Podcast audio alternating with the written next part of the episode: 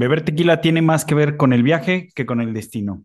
Eh, esto lo dijo Rainbow Rowell, eh, una autora estadounidense. Bienvenidos a Money Talks. Mi nombre es Walter Buchanan, CFA. Mi nombre es Luis González, CFA. Como Walter lo, eh, lo adelantó, en este capítulo vamos a hablar de la industria tequilera y para eso tenemos a un experto en el tema. Su nombre es Alberto Herrera, él es tapatío, él es ingeniero civil, pero además es director de producción y socio de Tequila Tierra Noble. Él tiene alrededor de 15 años en la industria tequilera. Sin más, comenzamos.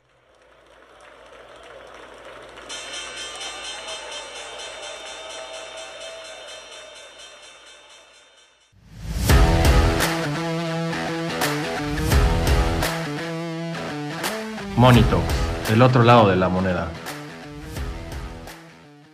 Alberto, pues mil, mil gracias por, por aceptar la, la, la, invitación. Eh, este es un capítulo que queremos hacer hace, hace tiempo eh, pues para hablar un poco de eh, pues el, el, el, sí, el espíritu, el, el, el, licor más importante en México, ¿no? Y quién mejor que, que alguien que ha vivido el proceso durante 15 años para, para platicarnos al respecto. al contrario, Luis, muchas gracias. Gracias por la invitación. Walter, ¿cómo estás? Bien, muy bien. y bueno, Alberto, para, para comenzar, eh, pues platícanos, platícanos un poquito como introducción, cómo, cómo es el proceso del tequila, porque pues sabemos poco, sabemos que, que es del agave Weber, el agave azul, el agave este, tequilero, que tarda eh, siete años en, madurar, pero platícanos un poquito más a, a, pues, grosso modo cómo, cómo es el hacer tequila. Ah, mira, fíjate, para mí es muy interesante no solamente el proceso, sino el hecho de que sea una bebida tan icónica a nivel nacional y una proyección de nuestro país en el extranjero, pero curiosamente es una bebida de la que los mexicanos sabemos muy poco. Yo veo en el mercado, veo eh, las personas con las que me toca interactuar, que sabemos muy poco como mexicanos de nuestra bebida más representativa. El tequila, como bien dices tú, es eh, producto de la fermentación y la destilación del agave azul tequilana Weber. Hay infinidad de agaves en nuestro territorio, bueno, en todo el mundo. México es un país en el cual se encuentran muchísimas variedades de agave. Sin embargo, el tequila se hace únicamente, como bien decías tú, del agave azul tequilana Weber. Y en el proceso, bueno, pues principalmente eh, es la recolección de estos agaves, eh, del, cual se prescinde de la, de la penca o de la hoja, es decir, si utiliza solo el corazón o solo la piña, como se le llama, esa piña va a ser cocida.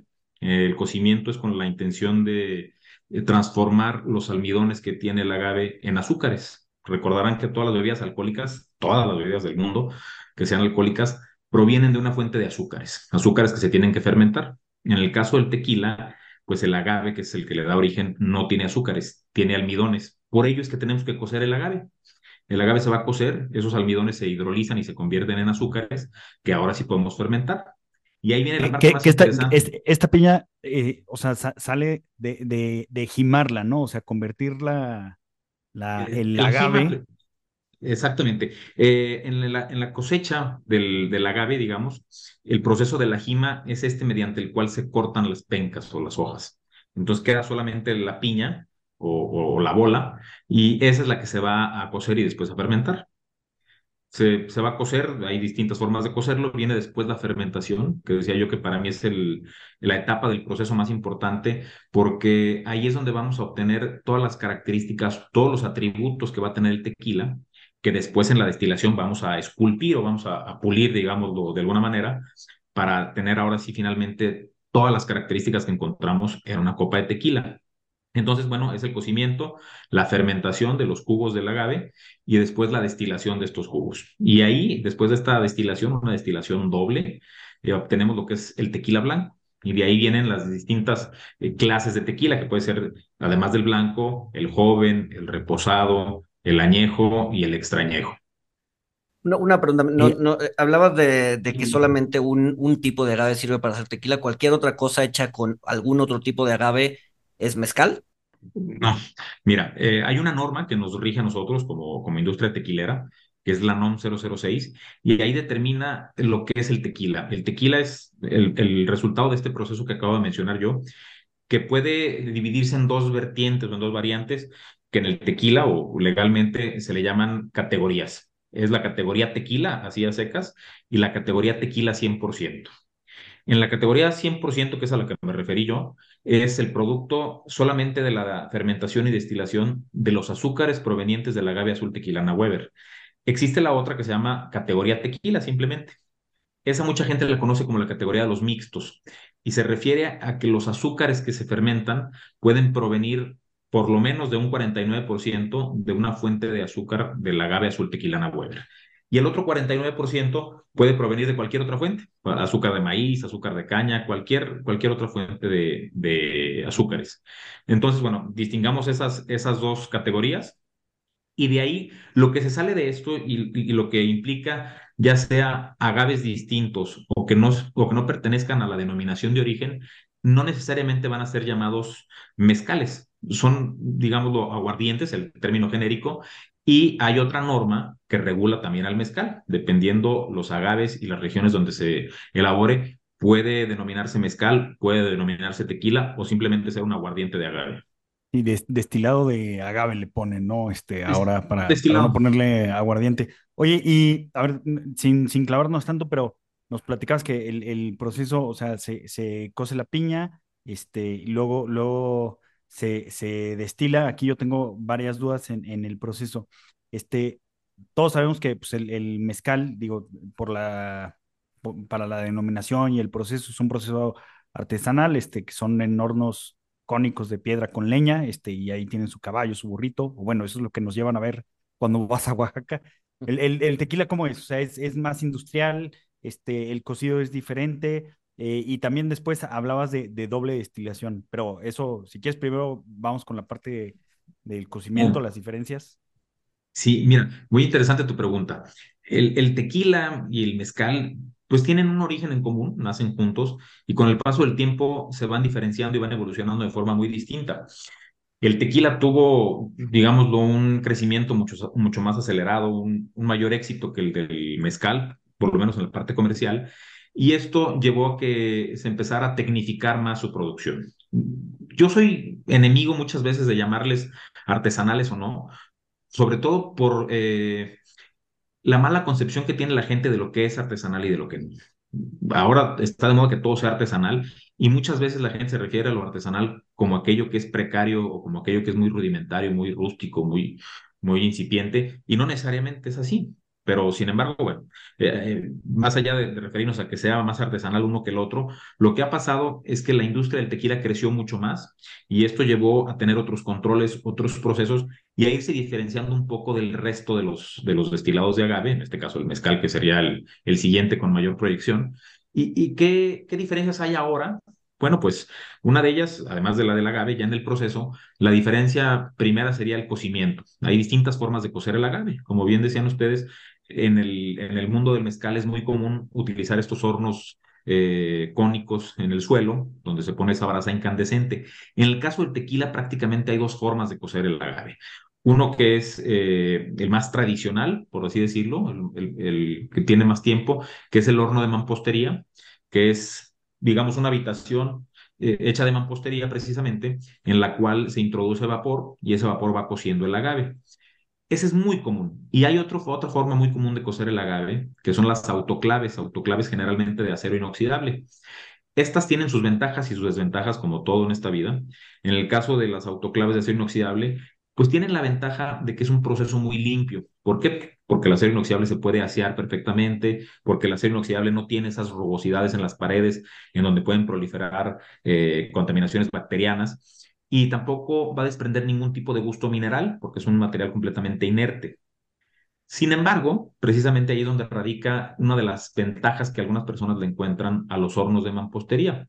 Los hornos de mampostería, si bien no se pueden sellar perfectamente, hay entrada de, aire frío o fresco al, al horno, lo cual dificulta el cocimiento, tiene el riesgo de la contaminación bacteriana, sí da esas notas minerales que para algunas personas son un acierto, por lo menos son un, beneficio, una ventaja que tienen sobre el acero inoxidable. Yo en mi caso soy partidario más del acero inoxidable. Después de, este cocimiento, que insisto en el tequila serían estos dos métodos, está eh, la fermentación. También hay distintas formas de fermentar. El principio de la fermentación, si bien es el mismo, es la transformación de los azúcares en alcoholes a través del metabolismo de las levaduras, pues depende mucho de la levadura que inoculemos o de la levadura que se inocule de forma natural en nuestros jugos. Depende mucho de los recipientes, del material de los recipientes en donde llevemos a cabo la fermentación, así como de la forma. La forma de los recipientes también tiene mucho que ver. Y ahí vamos a tratar de concentrar todos aquellos atributos que se generaron durante la fermentación, atributos propios del agave y atributos también que fueron adquiriéndose por parte de la aportación que dan las levaduras durante la fermentación. Aquí es muy importante también hacer esta distinción con el tipo de levadura que se utiliza. Las levaduras se tienen identificadas desde hace cientos de años. Ya después se empezaron a poder reproducir, a poder eh, perfeccionar, digámoslo de alguna manera. ¿Y cómo fue esto? Bueno, pues a través de, una reproducción en la cual se fueron identificando las levaduras que daban ciertos resultados, es decir, aquellas que funcionaban muy bien, por ejemplo, en climas fríos o con ciertos eh, productos más ácidos o menos ácidos, con ciertos nutrientes. Y así es como se ha ido tecnificando mucho el mundo de las bebidas alcohólicas. Yo, yo diría que de mediados del siglo pasado, es decir, de los años 40, 50, a la fecha se ha dado un salto gigantesco en términos de calidad. No quiere decir que antes no hubiera buenos vinos o buenos destilados. Sin embargo, ahora sí tenemos la capacidad eh, tecnológica de reproducir estas levaduras casi que a capricho y empezar a, identificarlas y a separarlas para poderlas inocular aquellas que nos sirven o que nos van a funcionar mejor. Ahí todavía, sin embargo... ¿Qué es lo que te iba a preguntar, no? O sea, ¿cuál es la diferencia entre tequila Tierra Noble y otra marca de tequila, la levadura que usan? Bueno, la verdad es que las diferencias son a todo lo largo del proceso, ¿no? Desde el, desde el agave, por ejemplo.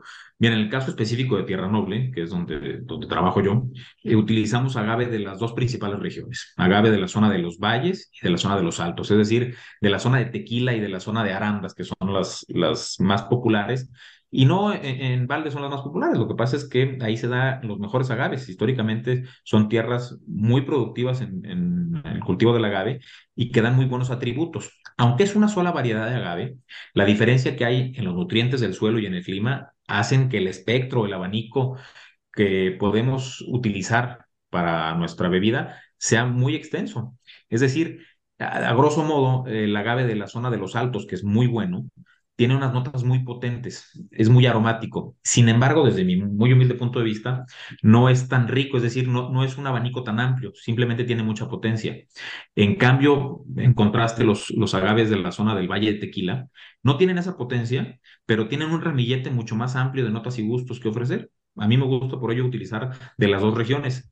Utilizamos un poco más del agave de la zona de valles, pero complementamos un 20-25% quizá con agave de los altos y eso hace que tengamos una expresión un poco más completa. Esa sería una diferencia. Después hay pequeños detalles a lo largo de cada etapa del proceso en donde se va diferenciando cada marca, ¿eh? no solamente Tierra Noble, es decir, la identidad de cada destilería va eh, tomando forma a través de cada etapa del proceso, desde la forma en la que llevamos a cabo el cocimiento. Hace rato mencionábamos los hornos, las autoclaves, el tiempo en el que llevamos a cabo este cocimiento tiene mucho que ver.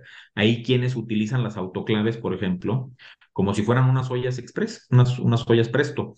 Es decir, que eh, llevan a cabo el cocimiento bajo presión. En el caso de nosotros no, nosotros los utilizamos como un horno convencional, simplemente fabricado de acero inoxidable. Después, la molienda por la cual vamos a extraer el jugo, pues también hay muchísimas formas y muchísimos detalles que podemos ir cuidando en ese proceso, de qué tanto presionamos la fibra, de qué tanto sólidos se van al jugo. Todo eso va impactando en las características del producto. La destilación, no se diga, la fermentación también, el tipo de levaduras. Pero yo diría que el atributo eh, principal de Tierra Noble viene dado por la altura, por las condiciones en las que se lleva a cabo su destilación y su fermentación. Eh, nosotros estamos a 7.200 pies sobre el nivel medio del mar, una de las destilerías a mayor altura en todo el mundo, y esto no es casualidad, esto se buscó así por los climas que se encuentran en estas zonas montañosas, en estas zonas serranas, que son climas muy frescos y favorecen precisamente al proceso de la fermentación. La fermentación se lleva a cabo por las, por las levaduras, por el metabolismo de las levaduras. ¿Y qué son las levaduras? Las levaduras son seres vivos, son microorganismos, son hongos específicamente. Y como todo ser vivo, pues son eh, sensibles a todo el entorno, a todo el medio ambiente, principalmente a la temperatura. Yo eh, me he dado cuenta, y bueno, no solamente yo, de que el rango de temperatura en el que mejor se lleva a cabo este ciclo metabólico es entre 24 y 34 grados centígrados. ¿Qué pasa cuando la temperatura baja de 24? El metabolismo de las levaduras se empieza a letargar, se empieza a hacer muy lento. No se mueren, pero dejan de fermentar, es decir, se quedan ahí eh, quietecitas como si fueran un, un oso polar en invierno. Y por el contrario, cuando rebasan los 34 o 35 grados centígrados, se empiezan a excitar demasiado, se empiezan a sobreestimular y mueren antes de completar ese ciclo metabólico. ¿Qué sucede entonces? Que dejan cadenas de alcoholes muy largas, cadenas de alcoholes superiores. Y eso es uno de los dos componentes que, que yo les mencionaba que tenemos que cuidar. Entonces, en este rango de 24 a 34 grados, bastante amplio, es donde el metabolismo se lleva a cabo de forma más armoniosa y donde se completa totalmente para generar muchísimos más compuestos aromáticos sobre todo. Después viene la destilación, que ahí tiene mucho que ver el tipo de alambiques o si es columna, el material, si es cobre, si es acero inoxidable, y la velocidad de destilación también, así como los cortes que se van haciendo en la destilación. Todo ello va imprimiendo un, un carácter propio a cada tequila, a cada destilado. Entonces, pues la verdad es que cada marca se diferencia en todas las etapas del proceso. ¿eh? Ok, y, y por ejemplo, o sea, me imagino que, o sea, porque el tequila, este, la, la, denominación de origen, digo, digo, corrígeme si estoy diciendo algo incorrecto, pero pues es, es, agave de Jalisco, de Michoacán, de Tamaulipas, de, de Guanajuato, de, Nayarit. Imagino, por lo que nos dices, que, que tienen diferentes características, eh, dependiendo de la altura, los minerales del suelo, etcétera. Imagino que tiene diferentes precios eh, el, el, pues, el, kilo de, de este, agave, o, o no influye tanto. ¿A poco en Tamaulipas se puede hacer, se puede hacer tequila? Sí, curiosamente. Mira, como yo, soy, yo, soy, yo soy de Tamaulipas y nunca he visto una, una, zona, o sea, nunca, nunca pensé que mi estado era una zona tequilera. No, pues sí, hay, un, hay un, en tu jardín.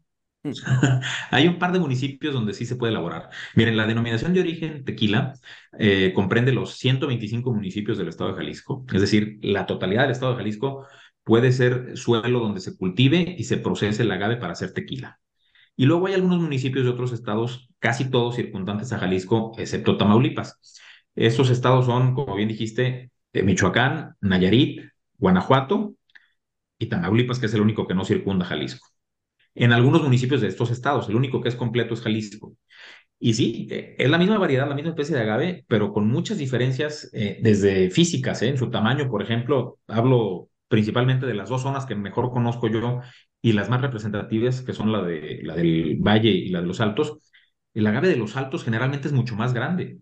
Es un agave que da notas más dulzonas y también tiene una mayor concentración de almidones, es decir, al final va a rendir un poco más, hablo en promedio, el agave de los Altos. Eso va a encarecer un poco el precio. No quiere decir para nada que sea un, agave mejor que el otro, Simplemente que las características, dependiendo de dónde se cultive, pues van a ser muy distintas. Y ello también impacta en el precio, aunque de alguna manera, pues el precio eh, va muy relacionado, el de toda la región, el de todas las zonas, porque la demanda es la misma. Incluso hay empresas, por ejemplo, de aquí de, Tequila, que está a media hora de Guadalajara, que utilizan mucho agave de los altos. ¿Por qué? Porque allá tienen plantaciones que dan mejores rendimientos o porque tienen un buen proveedor, un buen agavero que les provee de agave de allá y es el que utilizan. No, no es privativo a que cada, a que cada destilería utilice el agave que está más cercano a ella. Sería lo ideal, sería por lo menos en términos económicos lo más lógico, pero no siempre sucede así. ¿eh? Hay empresas que traen agave de Tamaulipas porque es más barato. Entonces utilizan el agave, el agave de allá, pero yo creo que tiene mucho que ver también lo que buscamos en el agave, el perfil. Hay agaves que dan notas muy herbales, hay agaves que dan notas muy florales, muy dulzonas. Depende mucho del perfil también de la, de la empresa, por lo menos en las destilerías donde se cuida el, el, perfil de tequila.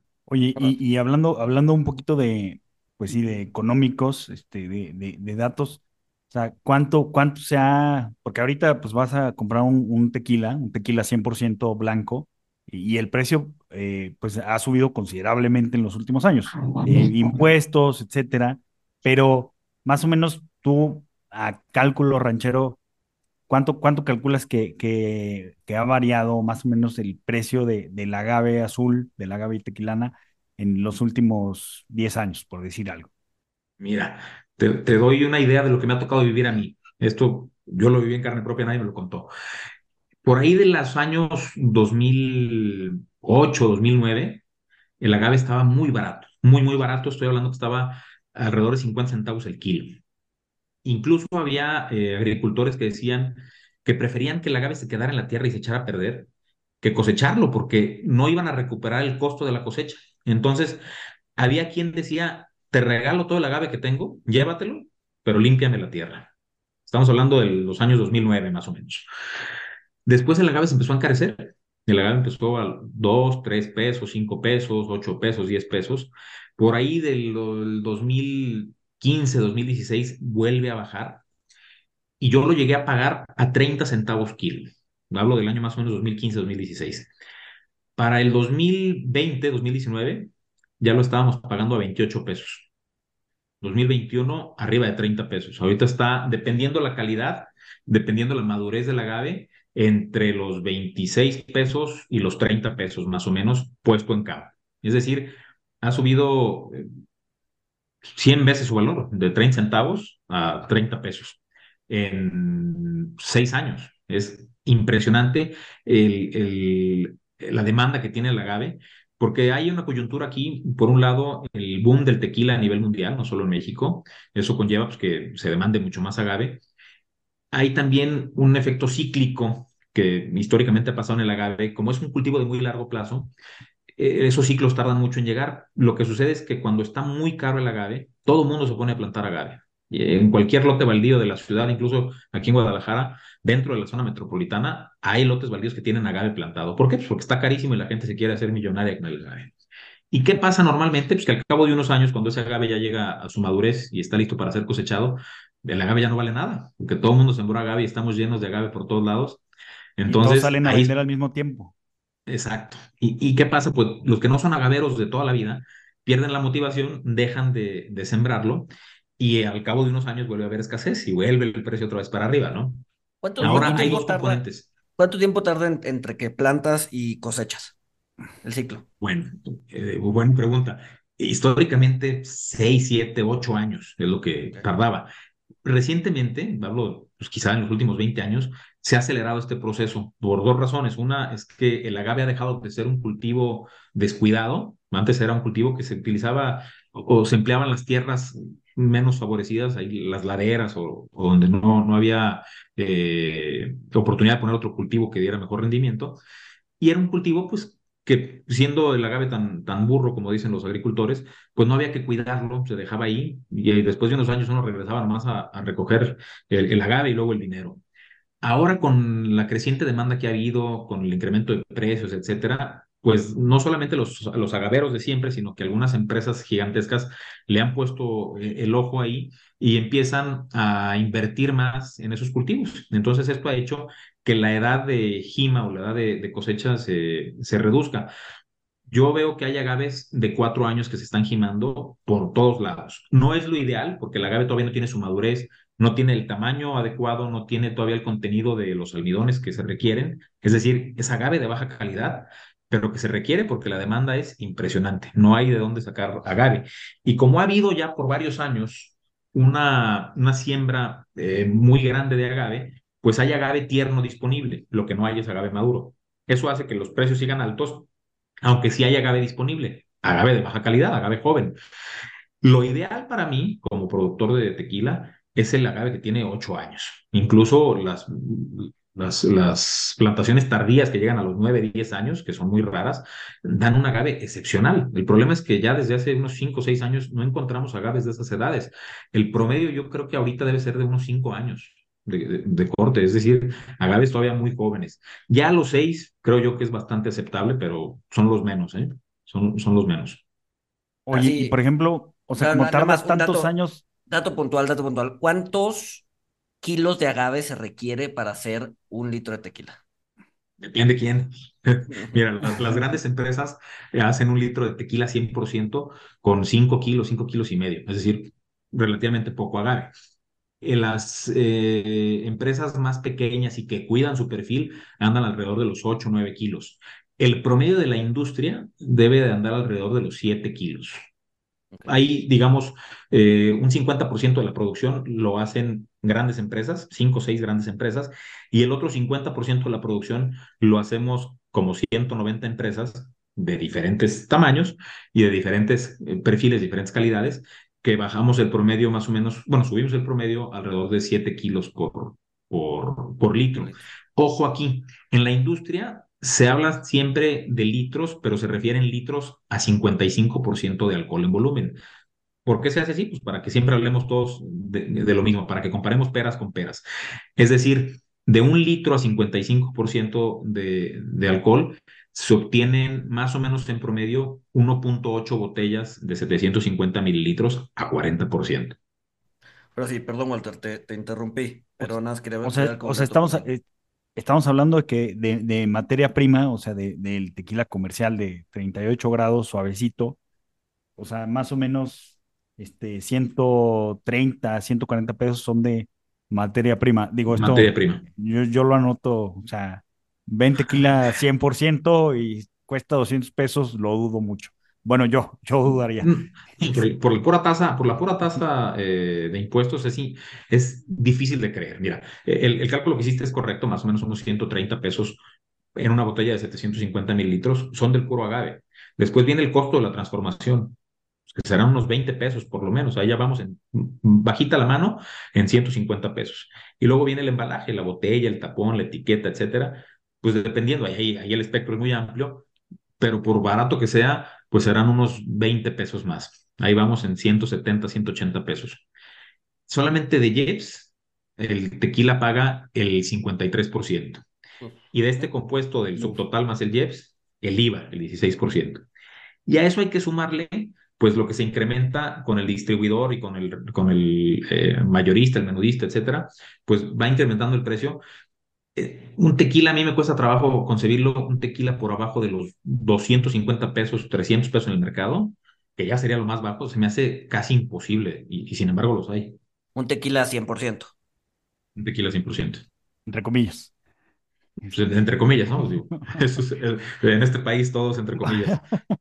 Oye, y, y o sea, da, dado que tarda tanto el, el proceso de, de cultivo, este, nos, nos decía Paco, que, que, existe, o sea, que a veces pactan precios para, para entregar tequila de X años, este, que pues bueno, en los mercados estandarizados en Chicago, pues uno puede comprar y vender futuros de maíz, de este trigo, de hasta de carne, ¿no? Este, o sea, existen, existe, digamos, existe un mercado ranchero de futuros de, de agave.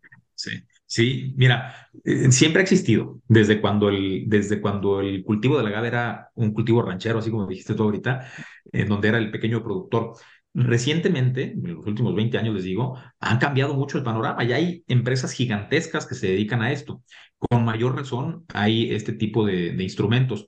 Se utiliza mucho el, el precio futuro se utiliza mucho también vender el agave eh, ya con ciertos años de cultivo. Hay muchísimas formas en las que se, se ha venido dando a cabo eh, la industria del tequila, o por lo menos esta transacción de, de los productores de agave con los productores de tequila, y una de ellas es eh, el mercado de futuros, es decir, de alguna manera se garantiza un precio máximo y un precio mínimo. Entonces, el, el, productor de agave sabe que independientemente de las condiciones de mercado, si estas bajan mucho, va a poder rescatar por lo menos un, un piso de, de, de, precio de venta.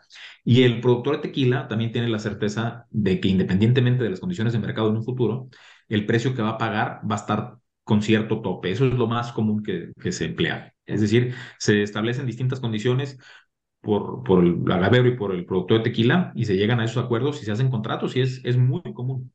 El, el, el, el, el cultivo del agave requiere algún tipo de rotación como otros, como otros eh, productos agrícolas, es decir, eh, no puedes plantar agave durante dos o tres generaciones, o sea, dos o tres, eh, digamos que ciclos seguidos y después ya te le tienes que meter otro cultivo, o, o sí, o es, o es lo suficientemente noble como para que un pedazo de tierra te produzca durante 100 años agave.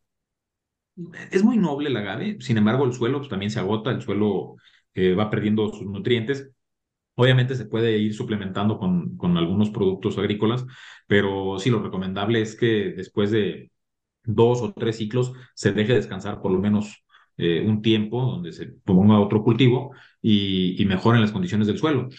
Sin embargo, créeme, ahorita no, eso no va a pasar. El que tiene agave plantado va a volver a plantar agave una vez que coseche porque el precio es tan alto y no se ve que baje. la demanda sigue creciendo y creciendo y creciendo. Hace rato eh, me quedé a medias del comentario.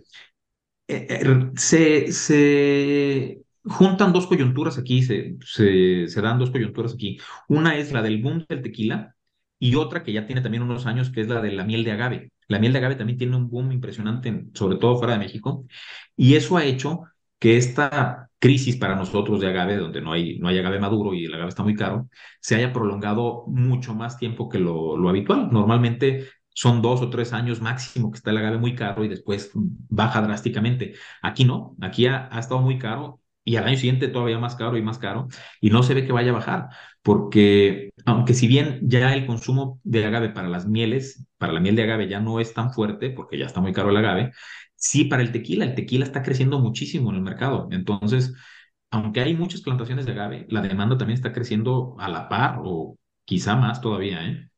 Acaba de salir una noticia la semana pasada de que ya el, el tequila rebasó el consumo de whisky en Estados Unidos, eh, o sea, ya es la bebida número dos, y prevén eh, que, que rebase el vodka para este año. Sí, está creciendo muchísimo. Todas las bebidas destiladas de agave están creciendo muchísimo. El tequila no, no es la excepción. Eso me parece que fue, eh, se empezó a ver desde el 2021, Walter, que, que el tequila eh, ya estaba a la par de, del bourbon en Estados Unidos y lo rebasó, me parece que el año pasado, así como bien dices. Así es. ¿A, qué se debe, Alberto? ¿A qué, a, qué, se debe que, que, que, estemos viendo este? O sea, hay eh, publicidad, o sea, hay, sí. o sea, ¿qué, qué, ¿por qué? Mira, yo, yo, creo que históricamente podemos apreciar que hay, hay eh, distintos momentos en los que una bebida toma más relevancia que otra en cada país. Sin embargo, bueno, pues ahora es, el, turno del tequila y yo creo que viene mucho por estos eh, grandes éxitos que se han dado por las celebridades, ¿no? Ahorita mencionaban a George Clooney, pues George Clooney fue uno de los que, sin lugar a dudas, indirectamente ha motivado más el consumo del tequila, lo ha hecho muy famoso. Ahora vemos basquetbolistas, beisbolistas, eh, cantantes, todo tipo de famosos involucrados en el tequila, con una marca de tequila. ¿Por qué? Es irreal los precios en los que se llegan a vender estas empresas. George Clooney, eh, se los pongo, él de su tequila Casa Amigos, eh, me parece, números más, números menos, no me hagan mucho caso, pero por ahí va la cosa. Eh, cuando vendieron hace unos tres años, ellos vendieron en 1.200 millones de dólares, si, si no tengo mal el dato. Y el volumen de venta de esa marca era alrededor de 300 mil cajas anuales. Bueno, en el 2020, eh, este luchador, Dwayne Johnson, La Roca, saca un tequila, eh, Teremana se llama. En el primer año alcanza las 450 mil cajas, es decir, 100 mil cajas más de lo que vendió George Clooney en el último año que tuvo la, la, compañía y por la cual le pagaron 1.200 millones de dólares.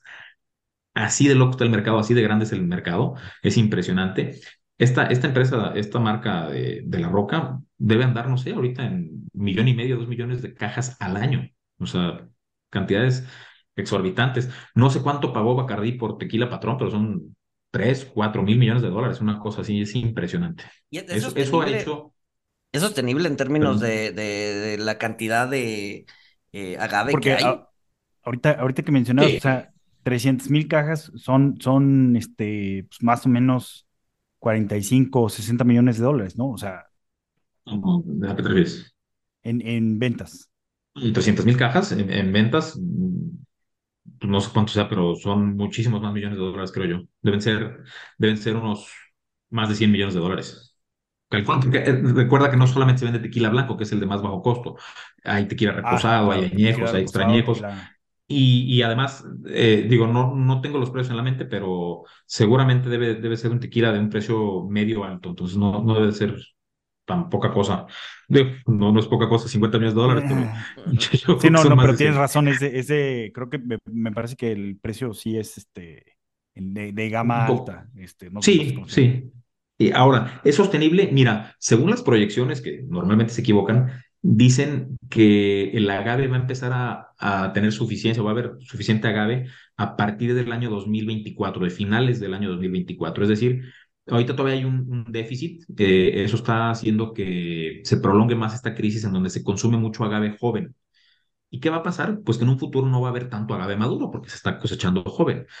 Aún así, con el crecimiento de las plantaciones que hay, se estima que para finales del 2024 ya empiece a haber suficiente agave y para el 2025 muy probablemente haya más agave que la demanda. Entonces eso va a hacer que invariablemente bajen los precios, ¿no?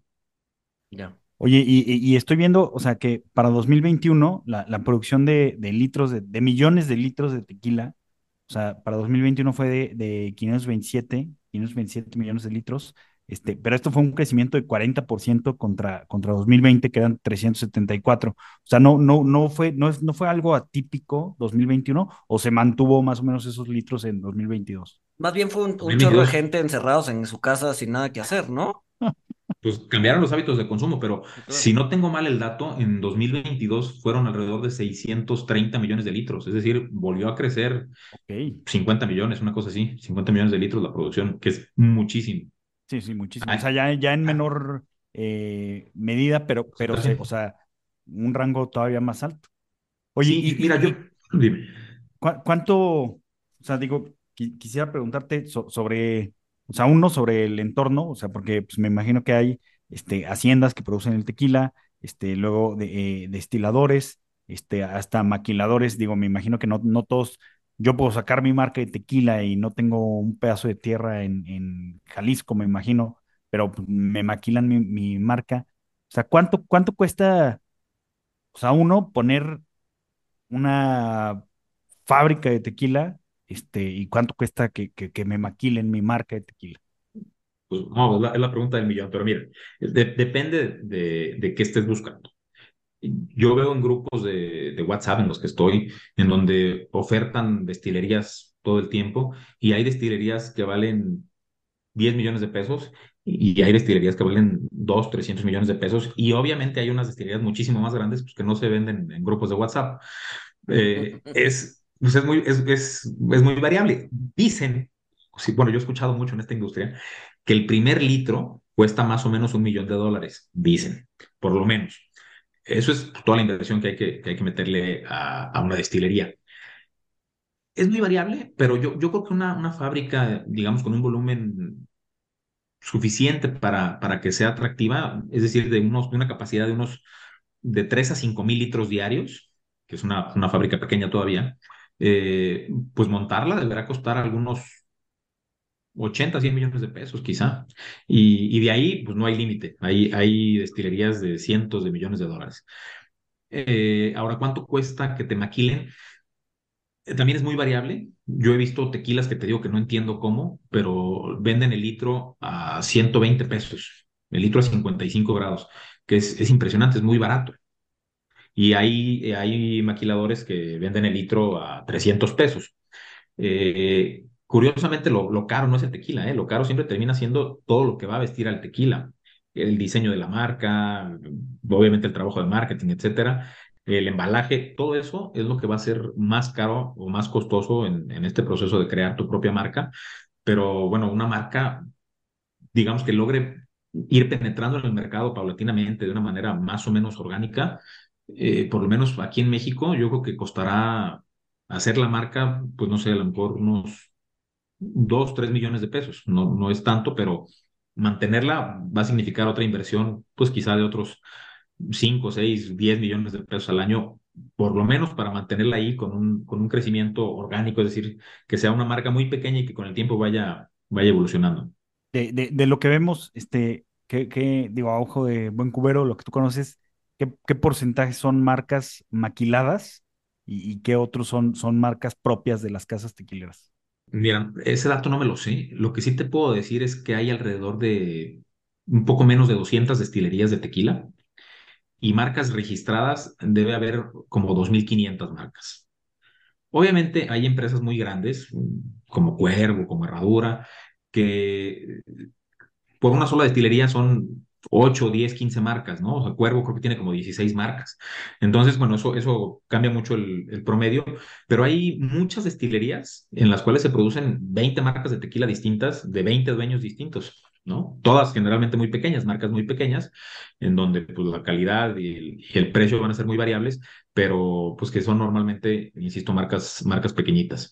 Hablando, hablando de del futuro de la industria, este, ¿qué tanto más se puede expandir? Es decir, eh, tú, tú hablas de que probablemente en 2024 llegue este, este eh, probablemente equilibrio, entre, entre eh, lo que se produce de, de, agave y lo que se consume.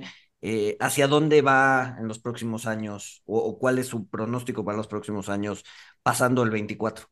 Mira, yo, yo creo que camino al 24 el reto es consolidarse. El, el, tequila finalmente se consume mucho en Estados Unidos, en México. Se consume más en Estados Unidos que en México, pero bueno, los, los principales consumidores somos Estados Unidos, México, eh, Canadá. Y después viene el resto del mundo. Ahí la gente ve en Asia la pancea, etcétera. Yo creo que el reto es consolidar, por lo menos en estos mercados, al tequila, porque eh, el reto no solamente contra contra otros tequilas. El reto de cada marca es también contra otras categorías, contra el whisky, contra el vodka, contra la ginebra, el ron, etcétera. Y más cuando el tequila se está encareciendo tanto. Entonces, digo, yo siempre he tenido ese temor de que el consumidor voltee a ver no otro tequila que no es el mío, sino otra categoría. Y en un futuro, pues yo, yo creo que sin duda vendrá la expansión más en forma, más acelerada en el resto del mundo. Actualmente nos conocen en todos lados, pero no nos consumen. Si tú vas a un bar en Japón o a un bar en, en, en China o en Medio Oriente, quizá tengan una marca de tequila y una botella puede durar en la barra meses, no se consume. Yo siempre pongo el ejemplo aquí en, México, pues habrá gente que conozca el pisco o el sake, por ejemplo, pero no los consumimos. El tequila quizá es más grande que el, que el pisco, obviamente, pero pero no se conoce tanto, no es tanta la difusión fuera de México y Estados Unidos. Entonces, para mí el reto es ese, consolidarse en estos mercados y empezar a, a, expandirse con pasos firmes en el resto del mundo y ahí sí, el mercado asiático sin duda como el europeo van a ser eh, muy importantes. Yo creo que lo que va a pasar ahora es que el, el, tequila ya se queda como una de las bebidas de mayor consumo, cuando hace algunos años, hace 10, 15 años, representaba más o menos el 3% de, de las bebidas destiladas en el mundo, es decir, nada. Al día de hoy no sé en cuánto estemos, pero seguramente será un 10, 12% quizá, lo cual ya es bastante significativo. Eh, recordemos que está el whisky, el vodka, el ron, que son los tres más consumidos y andará cada uno con el veintitantos por ciento, 25, 28 por ciento cada uno. Es decir, tener el, el 10% pues ya es ser una bebida importantísima en el mundo. Sí, ya es, ya es jugar en las ligas grandes, ¿no? En las ligas mayores. Así es, así es. Las grandes, las grandes eh, marcas, ¿no? Que ya las has mencionado, ellas, ellas ya cultivan o siguen dependiendo de un, de un tercero para, para hacerse del agave. Los grandes normalmente cultivan, pero también dependen de terceros, es decir, ninguno es completamente autosuficiente. Y, y, muchas veces lo hacen no porque no tengan la capacidad, sino por razones eh, casi políticas. Las organizaciones de agaveros, eh, empiezan después a presionar a las marcas diciéndole que si no me compras por lo menos tal cantidad de, toneladas, pues yo voy a bloquearte el mercado cuando necesites, etcétera, y lo hacen, ¿eh? Y ejercen una presión sobre las, sobre las marcas. Entonces, independientemente de que, de que una empresa grande como, como Cuervo, Herradura, Sauce, etcétera, tengan suficiencia o no de agave, van a comprar siempre con terceros, además de su propio agave. Y, y muchas veces esa rama o ese brazo agrícola que tienen vende el agave a terceros, es decir, ellos consumen una parte y, y el resto lo venden para ellos también a su vez consumir agave de otros, de otros agricultores. Ok, bueno. y, y en, en, términos de, pues sí, de, de rentabilidad, eh, o sea, ¿cómo, ¿cómo, les va a, a, a, los productores? Ahorita ya nos dijiste este, pues, lo que cuesta la marca, lo que cuesta producir el tequila, este, lo, lo que tarda la, la, la, tierra. Este, sí, sí, es algo que es eh, constantemente rentable o si tienen periodos de vacas flacas. Pues han habido periodos de vacas flacas, como mencionaba yo hace rato, cuando el agave costaba 30, 50 centavos, pues obviamente no es ni el costo de producción. El costo de producción actualmente andará alrededor de unos 5 pesos, un agave, 5 pesos por kilo, eh, un agave bien, bien cultivado, eh, con muchos cuidados. Es decir, que si lo venden a 10 pesos, pues ya ganaron el 100%. Si lo venden, imagínate, a 30 pesos, pues el margen es, grandísimo. Obviamente este precio no va a ser eterno, este margen no va a ser eterno y eventualmente pues, el precio va a ir bajando y van a llegar a, un punto más sensato en donde sea igual de atractivo el negocio para el productor de agave como para el productor de tequila. Ahorita les toca ganar a ellos. ¿no? Ya también a nosotros nos tocó mucho tiempo tener el agave muy barato y pues, el que lo aprovechó, qué bueno, y el que no, pues ahorita se lamenta. Sí, por supuesto. Oye, y, na- y nada más por, por poner en perspectiva, digo, encontré que la, la producción en, en millones de litros del mezcal son eh, 7, 8 contra 527. No, no, ya nos dijiste tú la cifra más actual, 600, 630. 650. Este, Pues sí. o sea, pues, pues poco, o sea, el 1, el 1% por, por la, por ser el pariente más cercano este, de- del tequila, ¿es un rival o, está atado de manos por su proceso productivo y por el tipo de agave que usa? Yo, creo que sí está topado. Mira, está topado porque, para empezar, muchos de los, de los agaves que se utilizan en la industria del mezcal son eh, agaves que no vienen de un cultivo propio como tal, es decir, que son agaves silvestres. Entonces eso limita mucho y encarece mucho eh, su obtención. Y, lo otro es que, bueno, pues está en otra etapa muy distinta a la del tequila. Tiene un boom también el mezcal desde hace varios años, sobre todo eh, en la mixología. Creo que, creo yo que es una bebida que liga perfectamente con una variedad impresionante de, cócteles. Y a los, los mixólogos, a los bartenders en México y en el mundo, yo veo que les agrada mucho el mezcal. Y ellos son de alguna manera los promotores del mezcal. Sin embargo, bueno, pues está en una etapa muy distinta a la del tequila. Y yo creo que por lo menos en un, un mediano plazo, pues va a estar topado su crecimiento. Hay, hay marcas que, que van creciendo muy bien y que venden mucho, pero como industria yo creo que por lo menos en los próximos años va a estar todavía bastante, bastante limitado a, no crecer al mismo ritmo y a los mismos volúmenes que el tequila. Entonces, Y no, no, no, es un rival. Perdón, no contesté esa parte. Para mí no es un rival, ¿eh? Para mí, yo creo que estamos en un momento en el que incluso podemos hacer sinergia, no solamente entre marcas de tequila, mucha gente tiende a ver a la otra marca como el, como el competidor, y la verdad es que no. Si a una si a una marca de la misma categoría que a uno le va bien, yo creo que a toda la categoría le va mejor. Y así con el tequila y el mezcal, si al tequila le va bien, pues yo creo que jala mucho también al mezcal, ¿no? Hay, hay grandes marcas de tequila que se encargaron de abrir las puertas del mundo al consumo de tequila y también esas grandes marcas se encargan a veces de cerrarle las puertas. Y ahí es cuando se meten los pequeños productores o incluso otras categorías como la del mezcal a decir, oye, yo tengo una oferta muy distinta, una oferta, como decíamos hace rato, de productos artesanales o productos de más calidad. Y eso hace que cuando le va bien a una industria, le vaya bien a las que están a su alrededor. Yo creo que más que un competidor, eh, el mezcal beneficia al tequila y el tequila a su vez beneficia al, al- al mezcal. De hecho, si, si no me equivoco, hay, hay casas tequileras este, que, que maquilan o que hacen sus, su mezcal también, ¿no? Hay empresas que tienen las dos. Sin embargo, en la denominación de origen tequila no se puede hacer mezcal y viceversa. En, en la zona de denominación de origen de mezcal no se puede hacer tequila. Es decir, en una misma fábrica no, no conviven los dos, pero hay empresas que tienen destilerías de uno y de otro. Una, una última pregunta, este, yo, y ahorita, digo, se me acaba de ocurrir y ahorita que, que comentaste eso, si yo, o sea, si yo traigo mi agave, o sea, si hago todo la siembra y el agave lo saco de Jalisco y la fregada, y, y, y pero tengo mi destilería en Chiapas, ya no es denominación de origen, ya no es tequila, o sea, lo, lo tengo que destilar a fuerza en Jalisco, bueno, en la zona donde Sí. se debe. Así es, en, en, en la zona de denominación de origen. Ahí tiene que llevarse a cabo el cultivo y el proceso. Incluso el envasado. En el caso del tequila 100%, el envasado tiene que ser en origen.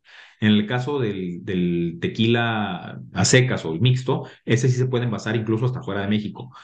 Pero en el tequila 100%, hasta el envasado tiene que ser dentro de la denominación de origen. Y en ambos casos, tanto el cultivo como el proceso deben ser dentro del territorio de denominación de origen.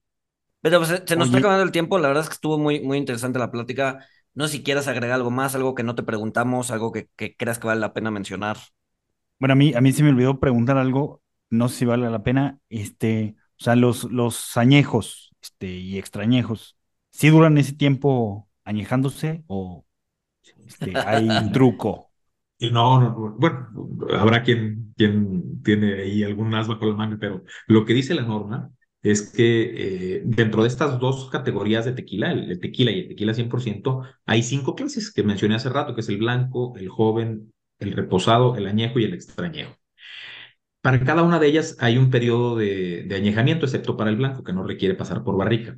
En el caso del reposado, requiere por lo menos dos meses dentro de una barrica para llamarse reposado. En el caso de los añejos, la norma va un poco más allá y dice que debe ser por lo menos 12 meses y en barricas de capacidad no mayor a 600 litros. En el caso de los extrañejos, dice exactamente lo mismo que los añejos, nada más que el periodo es por 36 meses en lugar de, 12 meses. Esa es la edad mínima que debe tener cada uno de estos tequilas. Omití uno que es el joven. El joven es el blanco mezclado con cualquiera de los otros, es decir, un blanco mezclado con reposado, mezclado con añejo, etcétera, se llama joven. Pero cada uno de estos, eh, de estos eh, tequilas que se utilicen para hacer el joven debe cumplir con estos requisitos que, acabo de mencionar. Esas son las edades mínimas. Es decir, que un reposado puede ser de los dos a los 12 meses, un añejo de los 12 a los 36 y un extrañejo de los 36 en adelante. El Consejo Regulador de Tequila es el, el, organismo que se encarga de verificar el cumplimiento de esa norma. Entonces, pues teóricamente no tendría por qué haber eh, gato encerrado ahí, ¿no? La norma es muy clara y hay quien vigile el cumplimiento de esa norma. Obviamente no falta quien se quiera brincar las trancas, pero, pero legalmente eso es, eso es cada una de las clases de tequila. Pero algo más, ¿qué se nos está pasando? Hombre, pues yo les agradezco mucho. Eh, siempre estos foros son muy interesantes porque yo lo que les decía al principio es que tristemente yo me doy cuenta de que hay gente, por ejemplo, en Estados Unidos que conoce más de tequila que los propios mexicanos. Y a mí me gusta siempre aprovechar esas oportunidades para difundir lo más que se pueda la cultura del tequila. Más allá de que les guste o no, por lo menos que como mexicanos tengamos esa identidad y conozcamos bien de nuestra bebida. Si bien nos vamos a hacer cada uno de nosotros expertos, sí por lo menos eh, conocer y poder defender nuestra, nuestra bebida insignia, ¿no? Claro. Sí, por supuesto. Pues mil, mil gracias, Alberto. Este, de, de verdad te agradecemos por haber compartido con nosotros. Un gusto. Ojalá, ojalá pronto podamos ir a, este, a tu estilería, este, ahí a darnos una vuelta. Este, me, me encantaría. Alegres. No, No, con, con muchísimo gusto. Es trabajo de campo, Walter. Vamos a hacer Exacto. trabajo de campo. Trabajo de campo, obligatorio. Ah, claro, claro, claro, hay que, hay que hacerlo. Alguien tiene que hacer esa chamba. Exacto. Beto, mil, mil gracias y nos escuchamos el miércoles. Saludos. Hi, I'm Mirella. And I'm Fede. Welcome to Boteco Talks, a platform where we have bar style conversations about topics relevant to personal finance and investing. We're two strangers who matched on Bumble and are now friends, figuring out our finances through this podcast. Boteco Talks' aim is to pull back the curtains on these seemingly complex subjects and talk about them as we would with friends at a bar. Every week, we're going to be sharing stories, breaking down ideas, and maybe even challenge some of the assumptions that you may have about personal finance. So join us at Boteco Talks.